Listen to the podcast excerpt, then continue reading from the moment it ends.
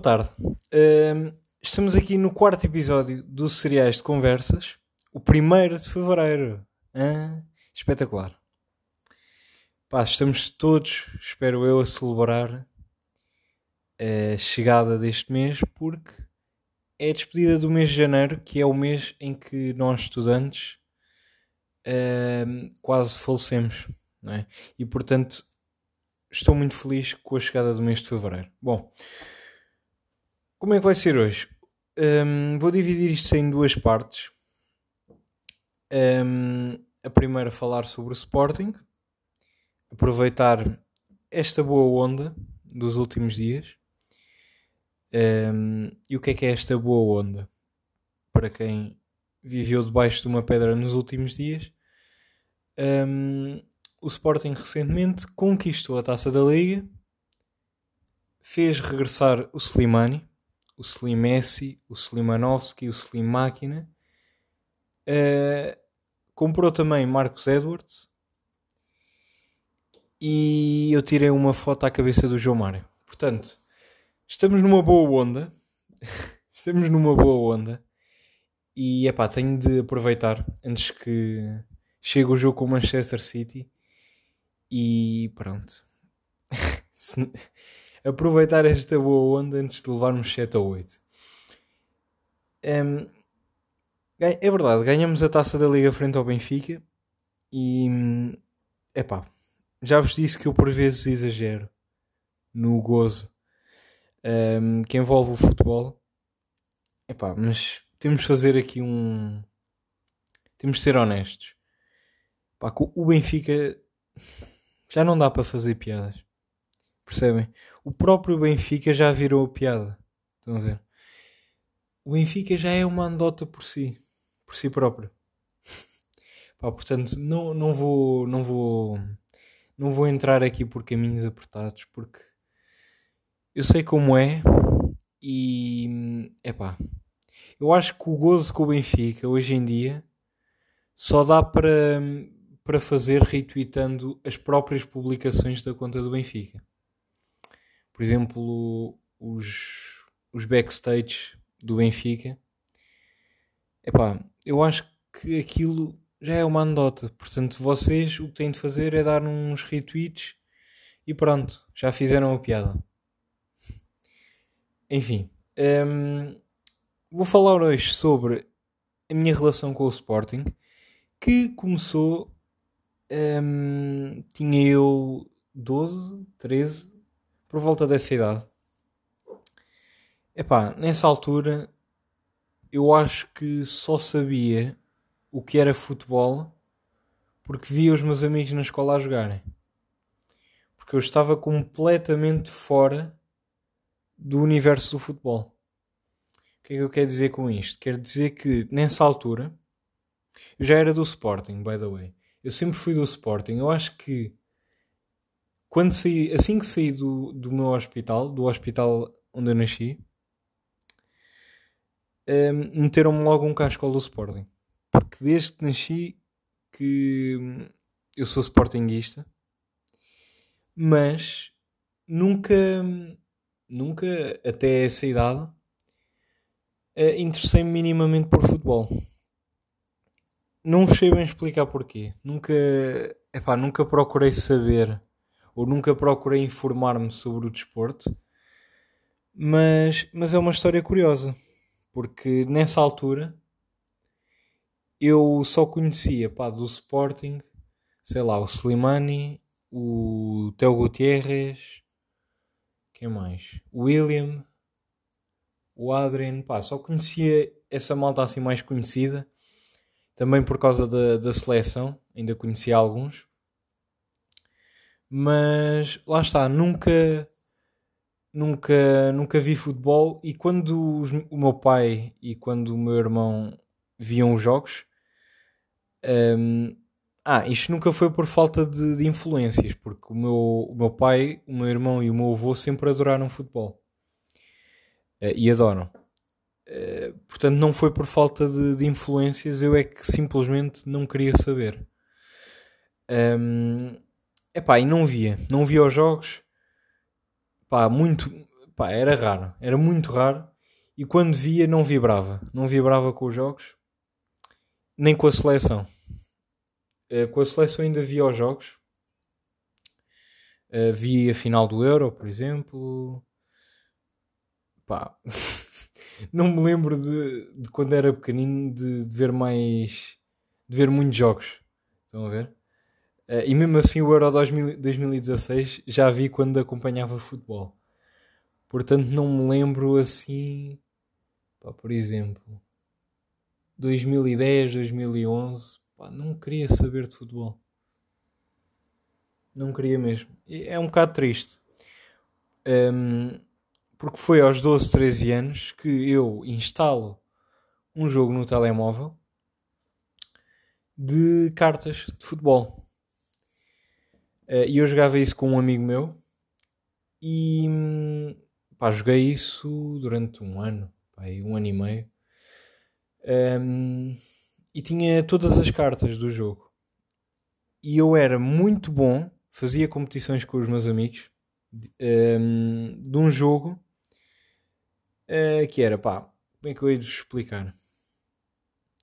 Este jogo, tipo, vocês abriam várias carteirinhas e saía-vos cartas de futebol.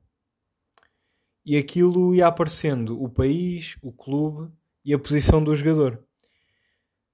Um, epá, e eu fazia essa competição com os amigos, com os meus amigos, que era quem adivinhasse primeiro uh, qual era o jogador, com o mínimo de pistas possíveis, ganhava. Pá, e eu era muito bom nisso. Bastava tipo aparecer um, o, todas, a, todas as pistas, tipo o clube, a posição e o país, eu sabia logo. Nem era preciso ver a cara ou o nome do jogador. Sabia logo. Um, era muito bom nisso. E isso, isso criou o quê? Criou uma bela memória em decorar o nome dos jogadores. Pronto, e eu aí fi, acabei por ficar, por tornar-me numa pessoa que sabia todos os, os nomes de clubes uh, e jogadores, mas não me interessava por futebol, nem sequer via futebol. Isto é fantástico. Um, epá, depois o, o meu pai começou, começou a dizer-me: tu, tu, sabes, tu sabes tantos nomes de jogadores, porquê que, que não vês futebol? Eu, pronto, está bem. Vou, esta época, ele disse-me isto acho que num verão. E eu, ok, pá, esta época vou, vou começar a ver futebol. Um, e foi nessa altura, nessa primeira época, que comecei mesmo a ver futebol. Ia vindo um jogo de vez em quando. Um, e realmente comecei, comecei, comecei a gostar. Pá, foi muito giro. Um, fez-me essa paixão pelo futebol fez-me também conhecer conhecer muitas pessoas por causa do futebol né? de ir eh, ao estádio. Uh, por acaso ir ao estádio nem tanto mas principalmente nas redes sociais um, ehm, o Sporting fez-me conhecer muita, muita, muita gente. É um agradecimento que eu deixo ao clube é essa cena de conhecer muita gente. Ah, queria falar também sobre uma cena que, que foi a minha primeira ida ao, ao estádio. Que é uma história muito, muito gira. Era, era, tinha eu o quê? Uh, eh, 10 anos, 11. Um, até tenho uma foto desse dia. Estava eu sorridente com o cascol. Um, o que é que aconteceu nesse dia? Era dia de Liga dos Campeões nem me lembro com quem é que jogámos. Lembro-me que fui com o meu pai e com o meu tio e ficámos uns 15 minutos, os primeiros 15 minutos de jogo, embaixo de um lençol. Ou seja, estávamos numa área de, de claques e ficámos por baixo de um toldo enorme branco com cenas escritas à frente. E pronto, perdi os 15, os 15 primeiros minutos de jogo. Pá, não, mas não, não me importei. O ambiente lá estava incrível, como sempre. Estávamos todos ali a cantar. Não estávamos a ver o jogo. Portanto, íamos, pá, provavelmente a malta ia acompanhando pelo telemóvel, não sei. Um, mas realmente não estávamos a ver o jogo. Epá, não sei. É uma cena que não se explica. A malta a pagar, uh, pagar bilhete para não ver o jogo, mas estar ali a apoiar o clube. Epá, é bonito. É bonito. Uh, sobre, sobre os adeptos do Sporting, epá, eu sei que portistas e benfiquistas vão discordar disto, é óbvio, mas é a minha opinião sincera. Que é, os adeptos do Sporting são os melhores. Pausa para vocês pensarem sobre isto. Epá, são os melhores. Não há dúvida. Nem é por ser do Sporting. Mas, epá, principalmente os benfiquistas. Desculpem, amigos benfiquistas. Mas vocês são do Piúrio. Vocês são chatos. Chatos, chatos mesmo. Chatos quando perdem e quando ganham. E quando empatam. São sempre chatos. Estão a ver? Pá, os portistas nem tanto. Mas os benfiquistas, meu Deus, que povo chato. Que povo chato. E porquê é que os sportingistas são os, são os melhores? Porque, é desde sempre, mesmo estando em sétimo, mesmo estando em quarto, mesmo estando em primeiro, sempre fomos muito unidos, principalmente nas redes sociais. Um, epá, e não sei, quando falo com sportingistas, nas redes sociais ou ou mesmo pessoalmente, epá, sinto que, que estou mesmo a, a falar com, com familiares, sinto mesmo que pá, sinto mesmo muito conforto. E acho que, que isso é o mais importante num adepto, é abraçar os outros adeptos e formar uma união no, no clube. E acho que os sportingistas têm isso e muito mais. Portanto, ficaram a saber mais sobre a minha relação com o Sporting. Hoje em dia, eh, não é preciso conhecerem muito para saberem que eu sou fanático pelo futebol. Adorava no futuro uh, seguir o ramo do desporto. Vamos ver, vamos ver um dia, vai que. Um, mas já, não é preciso perceberem, conhecerem muito para, para saberem que epá, todos os dias eu vejo um jogo de futebol. Não há um dia que, que eu não veja que eu não veja futebol, que eu não vejo que eu não veja uns highlights de um jogador. Atenção, eu na semana passada tive todos os dias da semana uh, a ver, a ver o, um vídeo sobre o Messi Pá, como é que se chama? É. Pá, não, não me lembro do nome, mas é tipo um vídeo de meia hora, acho eu. Que, que é um filme sobre a carreira do Messi. É um mini-filme, vá. Sobre a carreira do Messi. E pá, lá tem todos os, todos os momentos mais marcantes da vida do Messi. Da vida do futebol. Um, desde o, desde o desde os 5 ou 4 golos na Liga dos Campeões com o Leverkusen, se não me engano, uh, desde o 6 a 1 com o PSG, uh, pá, tudo, tem lá tudo. Um, ehm, desde o, o, o célebre gol do Ankara Messi, tem lá tudo. Para quem é fã do Messi, epá, mesmo para quem é fã do futebol, um, ehm, vão lá ver. Uh, aproveito para falar sobre o fanatismo pelo Messi um, ehm, que, que, surgiu muito naturalmente. Eu, eu, eu, comecei a acompanhar futebol, simplesmente vi o Ronaldo e o Messi a jogarem e pensei: ok, gosto mais do Messi, gosto mais do futebol do Messi, gosto mais da pessoa que o Messi é. E pronto, tornei-me fã do Messi. Não, não foi por não foi por mais nada, não foi por ser do contra, não... muitos dizem-me isso, ah, és do Messi porque gostas de ser do contra. Não, não. Simplesmente gosto mais da pessoa que o Messi demonstra ser e gosto mais do futebol dele do que do, do Ronaldo. Pá, é simples. É simples. Um, há o fanatismo pelo Messi e há o fanatismo pelo Sporting. E como é que funciona este fanatismo pelo Sporting? É, é um bocado descontrolado. Vou ser honesto. E desde que comecei a acompanhar o futebol, nunca consegui controlar esse fanatismo. Principalmente nos dias de hoje em que pá, estamos melhor que nunca em termos de resultados. Pá, não me consigo controlar nos jogos. Ok? E quem vê o meu Twitter sabe muito bem. Eu devo ter para aí uns 30 mil tweets uh, só em caps lock a mandar vir com, com jogadores ou com árbitros. um, epá, há pouco tempo tivemos o jogo com o Lessa para, para a taça. E mesmo no jogo com o Lessa, que epá, estávamos muito por cima do jogo e pá, era quase certo que íamos ganhar o jogo.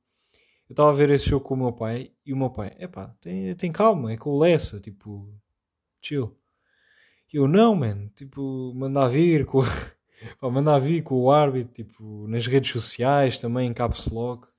Epá, esqueçam, não, não me consigo controlar. Pode, pode ser um jogo amigável até, pode ser um, um jogo que não, que não conta para nada, tipo, que, que estejamos a jogar com, com a equipa B, epá, não quero saber. Eu vou sempre viver imenso o jogo. Estão a ver? E não é só no futebol, principalmente no, no hockey, no futsal. Epá, quando vejo, sou, sou sincero, não estou sempre a ver as modalidades, mas até vejo bastantes vezes. E, e quando vejo, epá, também descontrolo-me um bocado. Um, por fim, falar continuar neste caminho do fanatismo e falar sobre Uh, pausa para passar uma moto. Ok, obrigado. Um, e falar sobre o meu quarto. O que é que tem o meu quarto? O meu quarto é um imã de sportinguistas. Quem é sportingista adora o meu quarto. Porque, epá, quando entram, quando entram lá, a, a, a pessoa a pessoa sente que está num estádio, quase.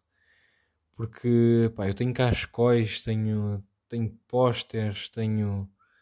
Porra, meu, tenho bolas autografadas, tenho, tenho imensa, imensa coisa do Sporting no quarto. Eu acho que, que o meu quarto é mais Sporting do que quarto. Eu acho que aquilo é mais um museu do que o meu quarto. Um, nenhum canto. Um, ou seja, em todos os cantos do quarto há alguma coisa do Sporting. Portanto, convido a todos os Sportingistas virem ao meu quarto. Não, pá, não há privacidade porque aquilo não é um quarto. Aquilo é o estádio de Alvalade. Bom, como estou a falar de uma coisa tão importante, tão importante para mim, aproveito para passar à segunda parte do episódio de hoje e divulgar o meu artista preferido. É verdade, vou divulgar aqui o meu artista preferido. Um, se calhar alguns de vocês já sabem. Um... Oi? Ok. e chama-se Alan Halloween. Até me engajo. Um, que epá, é o meu artista preferido. A par de Mac Miller. Mas epá, entre os dois eu escolho o Alan mesmo por ser Tuga. Acho que é só essa a razão para, escolher eh, o Alan. Entre o Alan e o Macmillan, acho que a única razão para escolher eh, o Alan é por ser português. Só isso mesmo. Um, e aproveito também para falar dele, porque há pouco tempo lançou um cover de um poema guineense um, da Guiné-Bissau, portanto. Vão lá ver, pesquisem Alan Halloween no YouTube. Vão lá ver o último vídeo. Está tá muito bom. Eu não conhecia o poema. Uh, acho que o, o artista é um pouco desconhecido, pelo menos era para mim. mas li, eh, pá, o poema está numa linguagem que eu não que, eu não que eu não conheço, mas traduzi, epá, está muito fixe. Fala sobre a desigualdade na, no continente africano e mais não digo. Vejam, vejam lá no, no YouTube, está muito bacana. Um, epá, o Alan é, é um pouco complicado para mim falar sobre ele porque ele, ele acaba por entrar de uma maneira positiva, obviamente, em todas as fases mais da minha vida.